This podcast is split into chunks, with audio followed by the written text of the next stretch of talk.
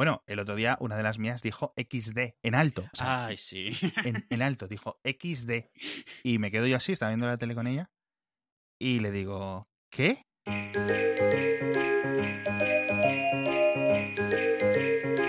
Hacía falta.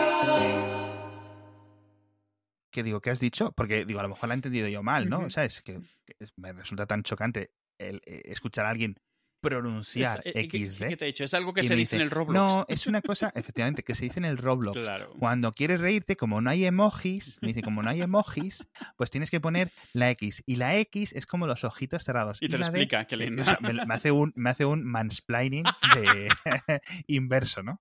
Y yo, no, no, sí, sí sé lo que es el XD, tranquila, no te preocupes. Si, ya. si el problema es ternura, escucharte porque- decir XD, no, no, no. y me hace muchísima, muchísima Qué gracia. tío. gracia. Claro, porque ellos están interpretando algo que ya está hecho. O sea, como- Claro, ellos ven a gente, entonces ellos a lo mejor por concepto entienden cuando alguien pone XD la primera vez les resulta raro, en plan, ¿por qué, por qué ponen estas dos letras? Esto no se puede pronunciar, no, no sé qué es. Hasta que asocian que ya saben que es de risa, ¿no?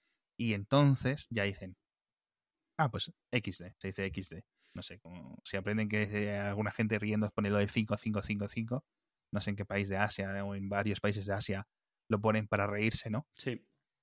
Y, y qué más así. Ay, por cierto, cuando están jugando las mías con los tuyos, se nota mogollón. Porque pasa- pasan de estar gritándose entre ellas, con el o con el Roblox, a gritarse entre ellas y por, y por webcam con los tuyos. Sí. Es increíble. O sea, eh, absurdo el nivel de animosidad. Sí, pero es gracioso porque están todo el día que cuando pueden, o sea, vamos, que eso que dices, joder, se están, se están, se están matando. Pues no, ahí siguen, Sí, se sí, están horas y al día siguiente más, o sea, no. Sí, sí, sí, sí. El, el Among Us ese, de verdad, yo no sé cómo no ha destruido más amistades, tío. O sea, en plan, es increíble. Sí. Porque ellas tienen, bueno, lo he comentado, obviamente, cada una tiene su ordenador, obviamente, con el tema de la pandemia, además, Claro. eso está acelerado. Yo creo que todos los niños, incluso los más pequeños, ahora mismo ya tienen que tener un portátil por temas puros del colegio, los que se lo pueden permitir. Hay Sí. otros niños haciendo los deberes con el móvil de los padres o con lo que se pueda, pero yo tenía dos ordenadores viejos por ahí y se los he puesto. Y entonces lo que hacen en Among Us es, obviamente, girarse el ordenador, Claro.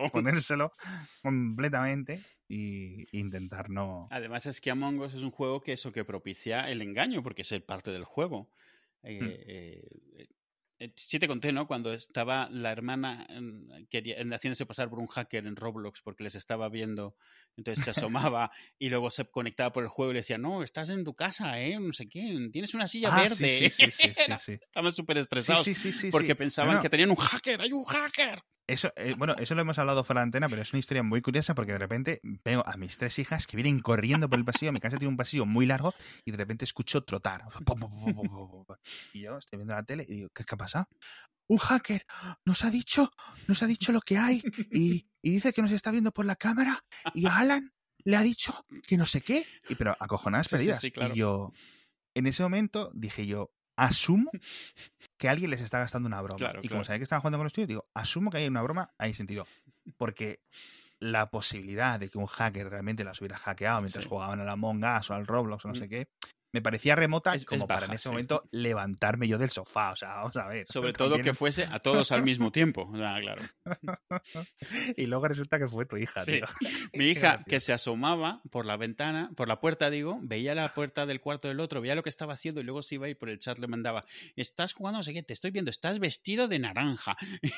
y el otro estaba un estrés, una cara de angustia que tenía, porque claro, siempre le hemos dicho, ten mucho cuidado, no sé qué. Sí, sí, Y sí. claro, sí, llegó aquí como diciendo, me van a matar, me van a quitar el ordenador, nunca más voy a usar internet. Sí, esta es igual, de verdad. Y la otra, la otra, la otra venía, o sea, la acompañaba, "Ve, vamos a decirle a papá, vamos a decirle a papá. Y la veía atrás y la veía descojonándose cuando el otro estaba a punto de venirse abajo totalmente de- del, del nervio. A ver, los hermanos son muy malos entre ellos. Sí que, se, sí que se acojonaron las mías. Yo creo que luego ya dijeron, mira, si mi padre nos ha asustado, yo ya me relajo un poco más, ¿no? Pero sí que Sí. vinieron acojonadas del todo, tío. En plan, ¿cómo pueden saber esto? muy gracioso. Tengo otro tema aquí que quería comentar contigo, que no sé si viste en las noticias que se murió el señor de Alfredos Barbacoa, que no sé cómo se llama el señor. Alfredo. no sé si... Alfred. Alfredo, Sí, Alfredo, pero el apellido, hombre. Ah, bueno, salía ahí, yo no lo sabía de antes, sabía allí.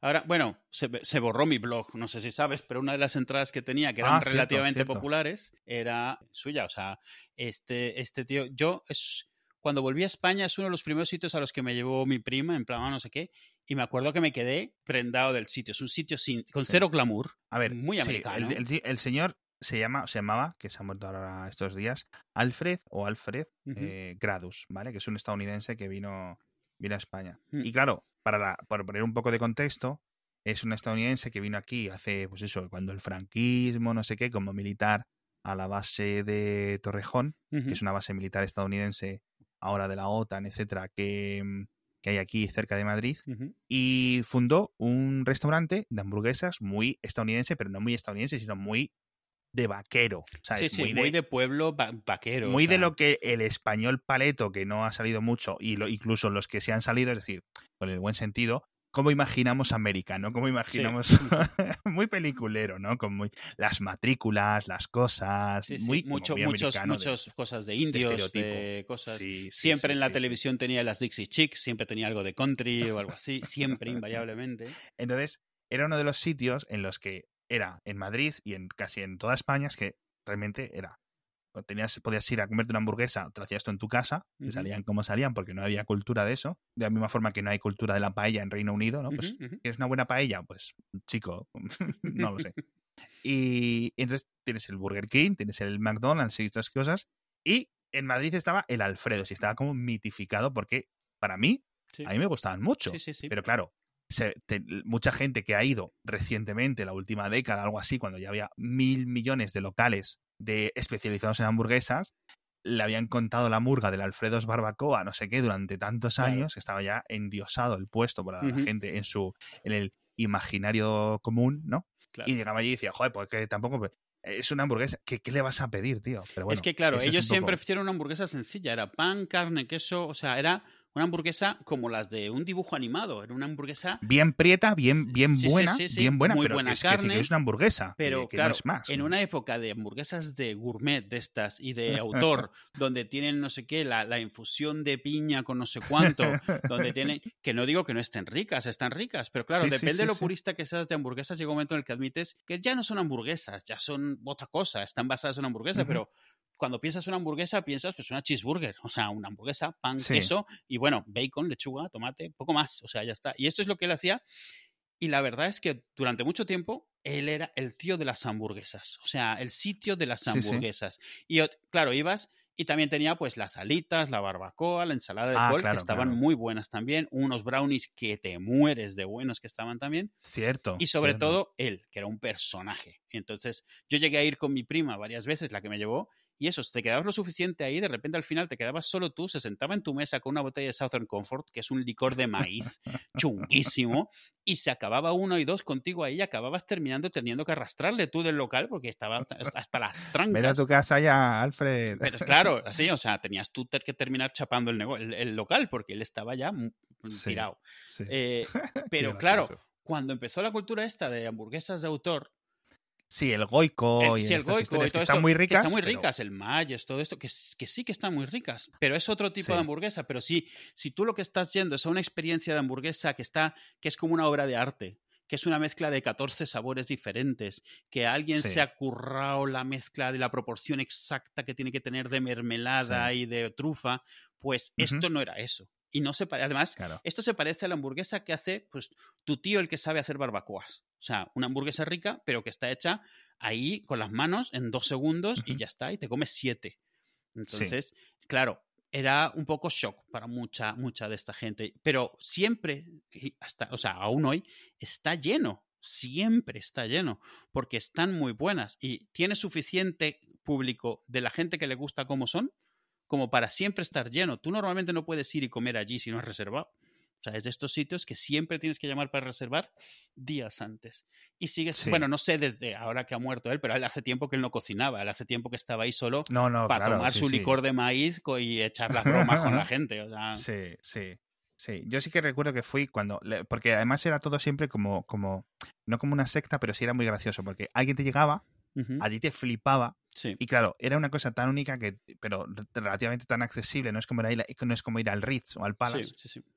sino que decías, bueno, pues yo voy a hacer de enganche, voy a hacer de eslabón y voy a llevar a otro amigo, y ese amigo Claro, llevaba a otro amigo, y era el boca a boca que durante décadas impulsó este local o este par de locales luego que había en Madrid. Y yo sí fui cuando, en la época en la que el tío estaba dando vueltas por ahí, se Claro, sentaba- o sea, claro. yo nunca Además, me estuve por ahí. Como tú lo veías, él, era pero- tan característico con su sombrero, su barba, su cosa. Era, era como una caricatura eso de, de, de americano, totalmente. sí, y él vivía esa, venía- a él le encantaba representar ese papel también. Sí. Y, y te hacía mucha gracia, o sea, Sí. era como una experiencia muy específica. Y, y no sé, y ahora me da mucha pena, pero sí es cierto que, por cierto, fue una de nuestras vez- primeras veces que quedamos, fuimos ahí, si no recuerdo mal. Sí, yo me acuerdo ahí eso, haber- haberte visto a ti, una vez con Alex Liam, eh, con Ilse muy pequeñita, y también eh, la última vez que fui, fui precisamente con, con eso, con Naum, con Rafa Campamor, con gente de Twitter, o sea, que, no- que nos vimos Ujú. allí y nos reunimos. Porque al final es uno de esos sitios también que se quedaron como para quedadas, o sea, todo- Sí, todos lo sí, conocen, todos están... Es uno de esos sitios a los que nadie dice que no quiere ir. Entonces, pues quedas y, y te ves allí súper rico. Cuando le conté a mi mujer que se había muerto, o sea, a Alfredo, porque ella también, claro, al final le recuerdas a él casi hasta más que las hamburguesas. Lo primero que dijo, ay, mira eso. O sea, dijo, ay, qué pena. Bueno, eso, a ver qué día vamos a... Es lo primero que se le ocurrió, como que se le, se le creó el antojo de nuevo de ir, de recordarlas e ir. Y eso que vamos mucho al Goico y vamos al Mayes, que está aquí cerca, y a uno que se llama Vicius, que está muy rico. Y aún así, porque es un coñazo desde donde vivimos ir al Alfredos. Y aún así Claro. fue como, y a ver cuándo. Bueno, no, miento, no dijo a ver cuándo vamos, me dijo, ¿cuándo? a ver cuándo vas a traer hamburguesas de allí. bueno, vale. Pero bueno, eso es algo bueno que no hace falta reservar, vas y las recoges. sí, qué curioso. Mm. Ay, qué historias. No, son cosas como muy locales. que a lo mejor sí, luego sí. la gente se está ahí. Ay, es que los madrileños sois muy pesados. Que sí que es cierto que hay un montón. ¿Te acuerdas el, el- el drama que se montó con los Manolitos, Manolitos ay, o los. Miguelitos no sé qué? Eh, A mí me hace mucha gracia. Decía la gente. Yo me acuerdo porque decía, la, es que los de Madrid estáis obsesionados. Digo, yo solo escucho hablar de esto, nunca en mi vida solo escucho a los de fuera de Madrid quejarse. Te lo juro, es una cosa, es una locura, porque es que a lo mejor son famosos en un barrio entre una parte demográfica muy concreta de un barrio, Sí. ¿vale? Porque son la gente que va a no sé qué tienda de no sé qué. Pero de verdad que, que, que yo entiendo que a veces las noticias, el contenido, las cosas locales que deberían de ser locales de Madrid, Están como que se- claro. se, se, se, se cansan al resto de la población. a mí lo de, los España, ¿no? Manolitos me hizo gracia porque yo los conocí por el meme antes de nunca haber escuchado de ellos. O sea, de, eso. exacto. Luego los probé y dije, ah, están ricos, pero vamos, es- eh, hubo una época en la que era pecado decir que los manolitos estaban ricos. Porque fue cuando la gente, pero los manolitos son una mierda industrial, no sé qué. Esta es la misma gente que daba palmas con las orejas cuando salió un donut de pantera rosa, ¿eh? Esta es la misma gente que idoliza el humus del Mercadona. Eh, sí, luego, ¿no? exacto, exacto. O sea, es como, ¿qué me estás contando? De que, que- que- que- claro que no son artesanales. O sea, coño. A mí me hace mucha gracia, tío, la, la, la, la dualidad mental, Sí, sí. por decirlo de alguna forma, que tiene la gente. Lo que comentábamos hace unos episodios, ¿no? Con eso, lo que yo hago está todo bien, ¿no? Mis, mis Sí, Y mis fallos, mis fallos son pocos y mis excentricidades son, son graciosas. Son. Pero eso es, es Twitter en general. Es algo que yo creo que no pasa fuera de Twitter. ¿no? Ujú.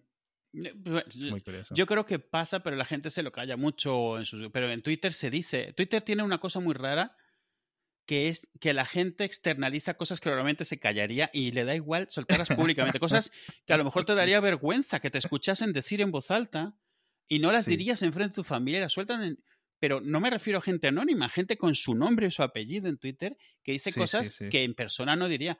Y es cierto, o sea, porque sí dices mucho que si la que, que Internet eres anónimo y no sé qué, pero la realidad es que en Twitter mucha gente no lo es.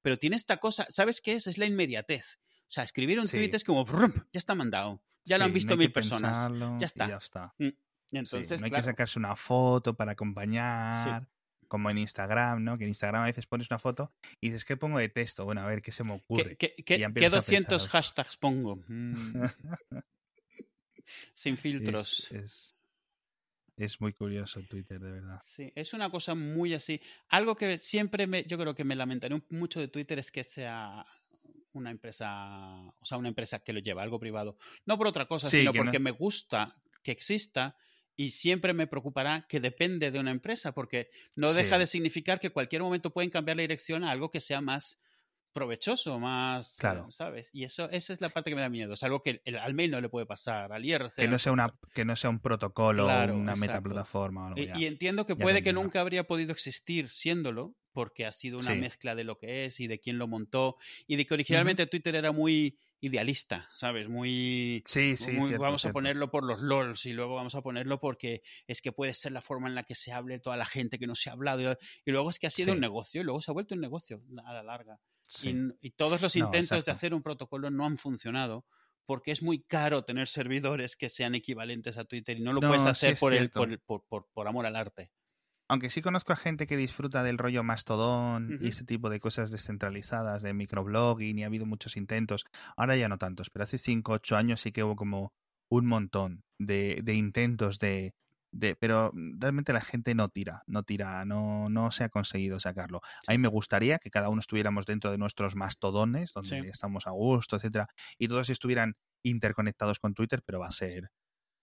Va a ser imposible. Pero eh, hablabas el tema de que la gente pone tonterías con su nombre y apellidos y me has recordado una cosa muy graciosa, que era cuando los blogs empezaron a cambiar los sistemas de comentarios por los comentarios de Facebook o por los comentarios de Ah, Discus y sí, cosas sí, así, sí. hace como 10, 12 años, porque decían, no, si la gente tiene que poner sus comentarios con su nombre y apellidos, no va a poner tonterías. Una puta mierda, la gente se la suda. Sí. Porque la gente que principalmente y que inicialmente va a poner una tontería en internet, se la suda todo. Es decir, eh, no es, yo no sé si estoy acusando a la gente de tontos, a la gente que comenta cuando tú vas a, a un periódico digital y bajas a la página de los comentarios, no les acuso ni de mejores ni de peores. Pero sabes que no son altos ejecutivos. Vamos a dejarlo así. No son los líderes de sus campos científicos, no son personas respetadas en su, en su mundo académico. ¿Vale? Sí, sí. Entonces, la gente que dentro de su idea de leer una noticia está, voy a poner un comentario con una locura, Sí, sí. esa gente no le importa o no computa que vaya a estar al lado de su nombre y de su apellido y de su cuenta de Facebook. Sí. Con lo cual, Bien, sí. esa idea inicial, esa hipótesis de que vamos a acabar con el spam, vamos a acabar con los comentarios, vamos a acabar con los insultos, vamos a acabar con los trolls, si les identificamos, no va a funcionar. Y es por lo que yo creo firmemente que cuando la gente, o si en algún caso se consigue hacer esto del carnet de conducir, pero para usar Internet, que China no debe de estar muy lejos de, de- de- de crearlo, si no lo tiene ya creado. Ya lo tiene, pero no se lo ha comunicado a los la- usuarios. me cuadra, me cuadra. Em, va- no va a cambiar nada. La gente No va a seguir creo. haciendo el subnormal y, y haciendo el tonto en internet. O sea, Mm. ya está. O sea, la gente le da igual. Y, y- y me has recordado una de esas eh, realizaciones, una de esas cosas que te das cuenta y dices, no, no, si la idea tiene sentido, vamos a hacerlo, vamos a hacerlo. Y como dos meses después te dices, para esto hemos eliminado la anonimidad en, en- en los comentarios, el poder po- comentar como Pepito82, ¿sabes? En vez de como José García, García. ¿Sabes? O Arturo sea, no Pérez hemos ganado nada. No. Y en Twitter es igual, o sea, es que a la gente le da igual, unas subnormalidades. Y una de las peores cosas de Twitter, lo hemos comentado aquí, es casi un tema mítico de, de hacía falta, es darte cuenta los subnormales, perdón, Mm, voy a intentar usar mejor lenguaje, lo absolutamente y demencialmente mal de la cabeza sí. que están un montón de gente que tú respetabas antes de que Sí, existiera. cuando les empiezas a ver leer sobre temas que no son sobre lo que les admirabas, sino sobre cualquier cosa y te das cuenta Sí, sí, lo- lo- la ida de cabeza que tienen algunos al grado eso, de que empiezas a, a perder el respeto que les tenías en lo que tal vez sí controlan o sí, Sí, sí, sí, sí. porque no, puedes, porque no, puedes evitar que te, que te tiña, que, que te ensucie la no. imagen, porque es como... esto, esto pasaba mucho, esto cuando, esto, cuando los Gamergates y todo esto, cuando deciden posicionarse. Y es como, ¿por qué lo has hecho? Ya, ya no te puedo ver igual, o sea, ya no puedo, o sea, no puedo olvidar que has dicho esta burrada. No puedo. Sí, ya te digo, no es en plan, eh, uy, he descubierto que el autor de este libro es de mi equipo de fútbol enemigo, ¿no? Que es un poco la, la base leve, es en plan, Sí. bueno, vale, tal. No, he descubierto, mm, mira, estoy casi seguro, después de un año siguiéndole, que este señor, mm, no sé si tiene cadáveres en el sótano, pero posiblemente tenga banderas nazis. Con lo cual, mm, ya el próximo libro, no sé si me lo voy a comprar. Sí, ya lo estás leyendo con ese, con ese, con ese subtexto, ¿sabes? Ya, ya esta broma ya no me parece tan graciosa. Lo que dice este Sí, personaje sí. ya no me parece tan inocente. Sí, exacto. La, la exposición constante de nuestras mentes, ¿no? Eh, que ahora es muy popular el tema de borrar los tweets automáticamente y todas esas cosas. Tiene sentido, es una reacción muy tardía, eh, pero que, que Twitter es lo que ha creado. Yo por eso estoy muy contento de haberme limitado en cierto sentido, aunque a veces me un poco fuera del tiesto, Mm. eh, en mi cuenta de, de Twitter, haberme centrado. Digo, mira, solo voy a opinar de esto porque sé sí. que no tengo filtro, es decir, que, Claro. que digo un montón de tonterías y a veces veo tweets míos de 2006, 2007 y cosas así, y digo yo, ya no es en plan, eras joven, o es, ha pasado mucho tiempo, lo ves con una óptica distinta, es en plan, eras irremediablemente tonto. Y eso a mí me da mucha humildad, porque si era tonto antes y no sabía que era tonto, pues seguramente me siga ocurriendo lo mismo ahora mismo, ¿no? Sí. Igual. Yo, yo, en general, yo en general nunca he sido de lo de borrar tweets, pero en parte por, por eso, porque yo siempre he tratado, o sea, porque yo entré ya mayor a Twitter, principalmente es eso. Si yo hubiera entrado con 14 años, o sea, yo con 20 y pico habría visto hacia atrás y dicho, bórralo todo, todo, porque a lo mejor uno de cada 20 vale la pena, pero como no sabes cuáles son, No, no, no, no. pues fuera todos, Exacto. claro. Nada, nada, nada, Eh, todo fuera, todo fuera. entonces, por eso es que yo no suelo, aunque yo no soy de borrar tweets, no critico a la gente que lo hace. Bueno, critico a la gente que lo hace cuando hay veces que viene la moda, ¿sabes? Periódicamente viene la moda. Ah, ya. Y entonces lo de, voy a anunciar que voy a borrar mis tweets. Borra tus tweets y cállate. A nadie le importa. No lo anuncies, no hagas un hilo que vas a borrar mañana. O sea, pues esto. o sea, pero, pero fuera de eso, es como, Sí. bueno, mira, los quieres borrar, no estás tranquilo, no te da gusto, o acabas de entrar a trabajar a un sitio y te das cuenta de lo que has escrito los últimos cinco años, pues bórralos. O sea, ya está. Sí, pues como- ya, ya está, tío. Yo, yo lo que decía hace un rato, perdí mi blog, pensé que me iba a doler mucho más de lo que me dolió. O sea, tenía ahí cosas escritas de 2002, más o menos.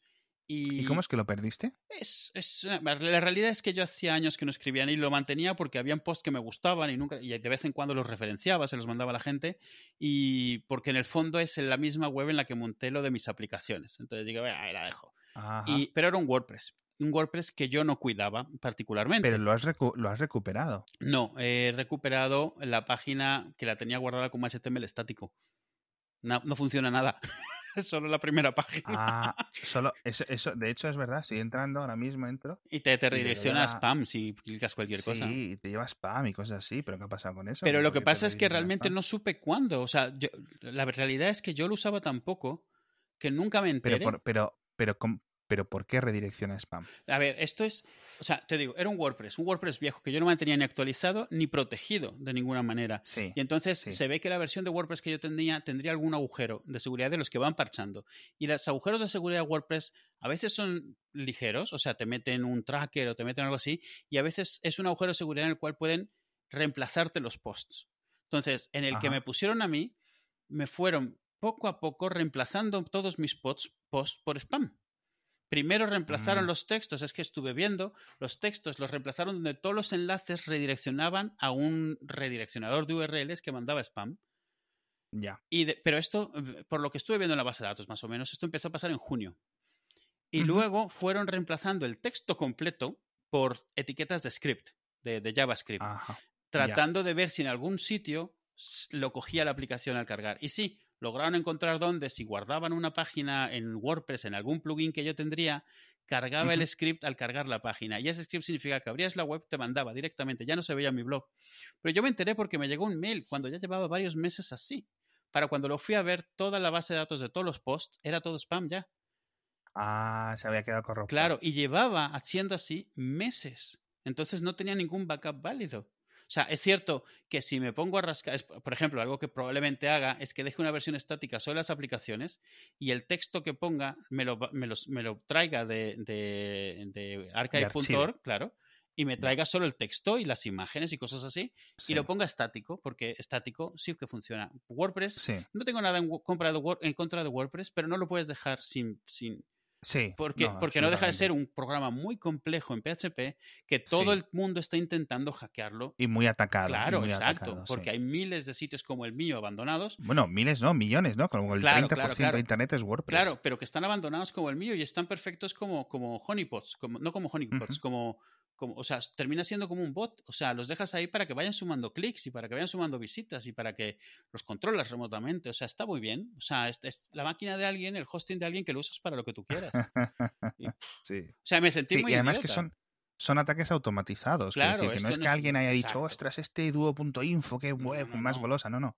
Es en plan un script que alguien ha puesto en el router o en la impresora de otra persona Claro, además. atacando tu blog. Entonces están atacando URLs y eh, buscando URLs específicas, en plan barra mm, wp-admin.php. ¡Oh! Un Sí. hit. Pues a darle passwords. Toco, toco, toco. ¡Ah! Ya ha llegado. ¿Sabes? O sea, sobre todo Sí. si está más o menos abandonado y no te estás fijando, entonces no estás Sí, sí, entrando está desactualizado, actualizarlo. sí. Exacto, porque WordPress te dice. Pero si no le tienes activado la actualización, que a lo mejor debería haber tenido, no voy a decir que no. le- No, no, WordPress desde la nueva versión que salió hace un par de meses, la 5.0, en esa ya tiene autoactualización claro, de plugins. Como tiene que ser. pero tiene tienes que activarla Claro. tú.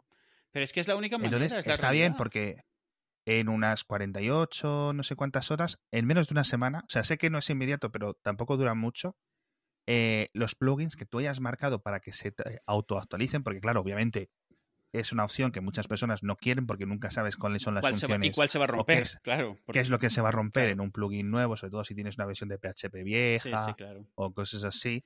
Y, y le puedes marcar que se autoactualice. Mm. Que es una opción preferible eh, si sabes lo que, lo que más o menos se puede romper, romper. Pero sí es cierto que eso es. Yo lo comenté en el podcast diario y decía, hostia, esto me parece uno de los grandes avances de seguridad de Internet Claro, claro. que WordPress se autoactualice porque es que es una dependencia Claro, increíblemente común, tío, Internet. Y yo, yo me guardaba un backup que me había hecho yo mismo de, la base de datos de SQL, de todas las páginas y eso. Pero claro, los PHPs, o sea, sí, encuentras dónde está el agujero y lo arreglas, pero la base de datos, mi backup iba hacia atrás un mes. Esto llevaba pasando tres meses. Un mes te vale si lo estás, si estás pendiente. Y, y digo, voy a preguntarle a mi hosting, oye, eh, ¿por casualidad guardáis backup? Porque sé que hacía, sabía que hacía poco habían hecho labores administrativas. Digo, a ver si cuela. Me dice, no, mm, usted desactivó el backup hace ocho años. Yo, ¿qué? y tampoco actualizo mi, po- mi blog que les dije, ¿y tendréis ese backup por ahí en algún sitio?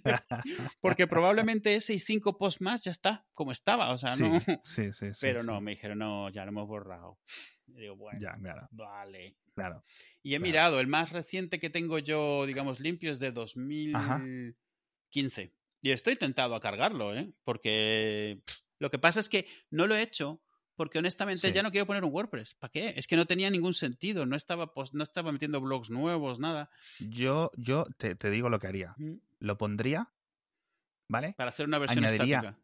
Añadiría lo que te falta a mano, porque si dices que tampoco son muchos posts, los sacas de archive.org, Sí, eh, lo añades y luego ya lo conviertes en estática. sí, es, es lo De que alguna había pensado, forma, sí. como tú quieras, porque es lo que más o menos menos dolores de cabeza te va, te va a dar. Sí, Yo es creo. posible, ¿eh? es posible, sí. Porque, eh, pero más que nada por eso, porque me daba un poco de palo haber perdido, o sea, eso. De hecho, los posts que más me gustaban era cuando yo todavía escribía en inglés, que era en 2003. Cuando me vine a España en 2004 empecé a escribir en, español, en el, eh, porque me empecé a obligar. También fue cuando aprendí sobre esencialmente Internet en español. Yo no visitaba nada en español antes de venirme a vivir a España. Entonces eso fue, vamos a ver qué es lo que hay aquí. O sea, fue cuando conocí, pues yo que sé, a Jorge. Elrellano.com. No, pero a P. Jorge, a P. Jorge le conocí en eso de vamos a ver qué, qué sitios me salen buscando cosas en español. Y pues a P. Jorge me lo, me lo encontré en un Google buscando, o sea, esencialmente. A P. Jorge me lo encontré Sí. en Google. Ya no tiene los comentarios en su blog, pero creo que es el primer sitio en el que comenté en español en mi vida. P. Jorge es uno de los primeros blogueros españoles. Sí, sí, sí, sí. Pero de hecho, que, ¿tú sabes que P. Jorge tiene página en la Wikipedia? Sí, sí, sí. Pedro Jorge Romero, tal, lo buscas y tiene página en la Wikipedia. Y pone ahí, es un, yo lo, lo estoy viendo hace poco, es un traductor español, eh, canario, no sé qué, no sé cuánto, sí. que tradujo, no sé qué, no sé cuánto. Y además es, Sobre todo por Neil Stephenson, claro, que es súper friki, claro. sí, sí, sí. Y, y, y, uno de sus, ¿sabes? Y eh, no sé qué, tiene referencias a su, a su veteranía, ¿no? Dentro del campo Sí, del blogging y todo eso. Y me acuerdo porque es muy gracioso, entras en la página de discusión de la Wikipedia y tienes ahí un montón de gente discutiendo hace mil millones Claro. de siglos Sí, sí, sí. de si era relevante o Sí, no. Yo, merecía estar ahí. Sí, sí, sí. Sí, me acuerdo que lo comentó alguna vez en el blog como, como divertido, como diciendo, bueno, yo no me he metido, pero por lo visto hay una discusión de si debería estar o no. Es que tiene que ser muy, muy raro Tiene que, que haya gente raro, sí. discutiendo si eres relevante o no. Sí, sí, porque estés justo en esa línea en la cual no suficientes te conocen, pero suficientes sí. Porque claro, cuando eres, yo que sé, Chris Evans, no existe esa discusión. Y cuando eres, yo que sé, Eduardo Gutiérrez, tampoco existe esa discusión. Pero es esa línea, estás ahí, ahí. Que hay suficientes como para discutir la- de la misma cantidad de cada lado y al final se ha quedado. Hmm. Pero sí, es muy gracioso. Qué curioso, qué curioso. Mm. En fin, que a ver si un día tuviéramos nuestra propia página de la Wikipedia, aunque se hacía falta o algo, ¿qué hay que hacer? Bueno, ¿Cuál creo es que, que hace falta para que hacía falta tenga web en la Wikipedia?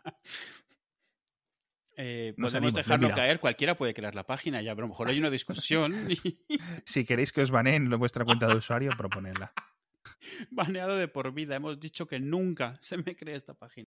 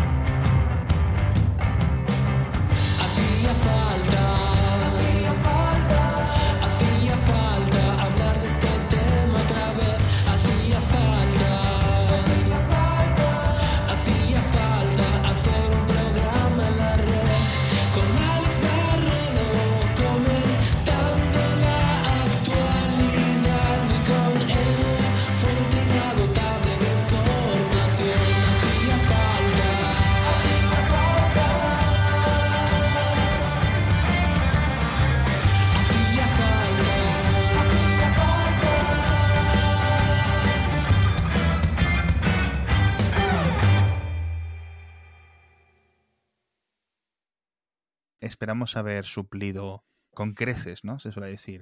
La, la sequía de estas últimas semanas. Eh, sé que siempre decimos que no sé qué, no sé cuánto, pero yo creo que es interesante.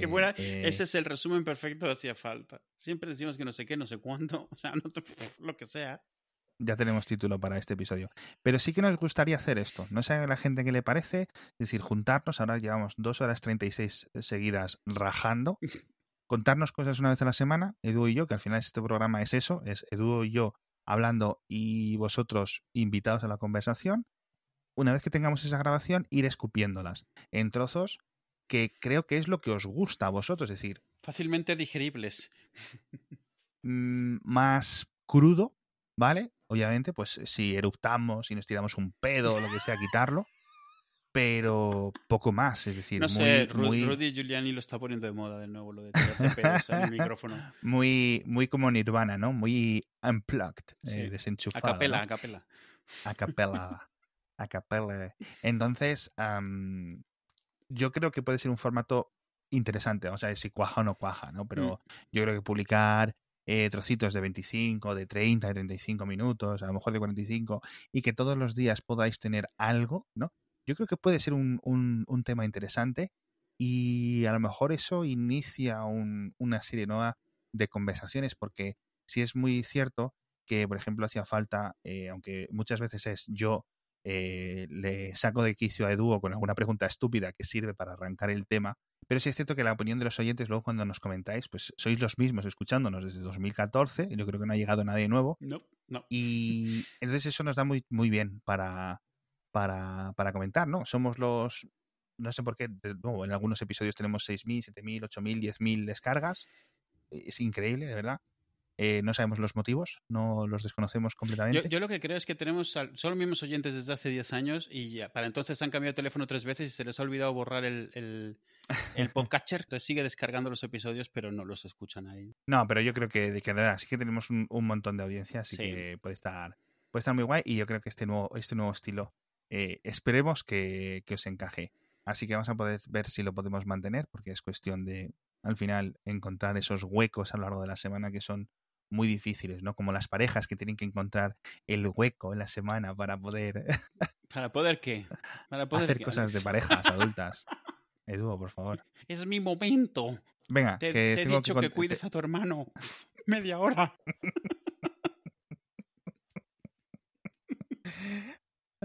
Si queréis saber la respuesta, tenéis que ver Malcolm, temporadas Sí. 2, 3, 4. Malcolm Middle. Hasta la próxima. Adiós.